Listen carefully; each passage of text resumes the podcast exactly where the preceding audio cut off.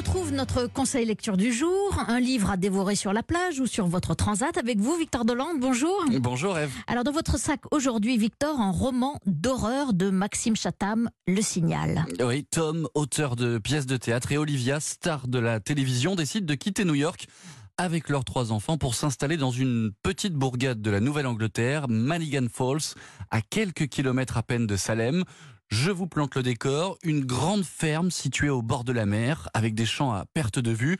En apparence, rien de très effrayant pour cette famille, sauf, sauf que dans ces champs, il y a aussi des coyotes, des serpents. Mmh. Et ce n'est que le début. Petit à petit, des morts mystérieuses s'enchaînent autour d'eux, des rumeurs de sorcellerie se font de plus en plus insistantes. Et on entend des cris épouvantables.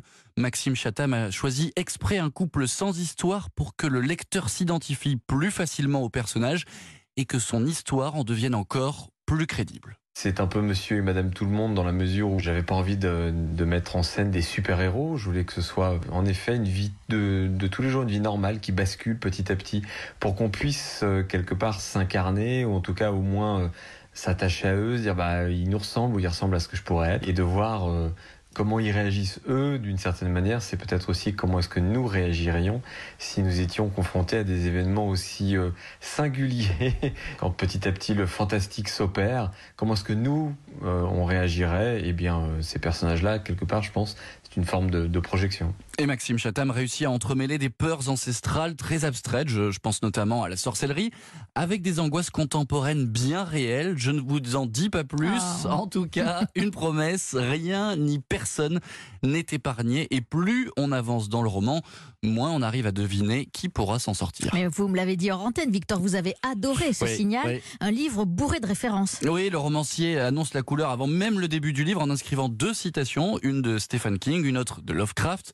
Là, ça relève carrément de l'hommage. Il y a ensuite toute une série de clins d'œil plus ou moins visibles à ces auteurs, comme autant de dédicaces, comme l'explique Maxime Chatham. J'ai surtout essayé de m'amuser en fait. J'ai essayé de retrouver le plaisir que j'avais quand je lisais des romans d'épouvante, des romans qui font peur, qui jouent avec nos nerfs, et, dans la tradition tous ces auteurs qui m'ont fasciné, qui m'ont plu, qui m'ont amené dans ce genre d'univers-là, que sont bah, Stephen King, hein, tout de suite on pense à lui, Lovecraft, Masterton, Dean Koontz, etc. Alors j'ai pas leur talent, mais je les ai tellement lus pendant longtemps, ils m'ont tellement donné de plaisir qu'un jour en tant que romancier j'ai eu envie de retrouver ce plaisir, mais plus en tant que lecteur, mais cette fois-ci en tant qu'écrivain.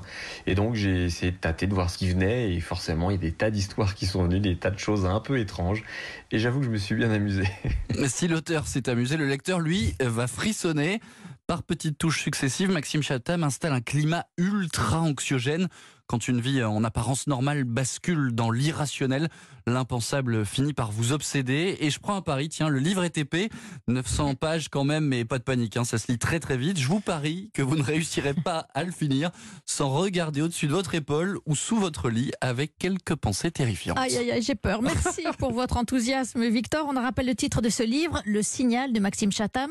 C'est aux éditions Pocket. Victor, à demain. À demain, Eve.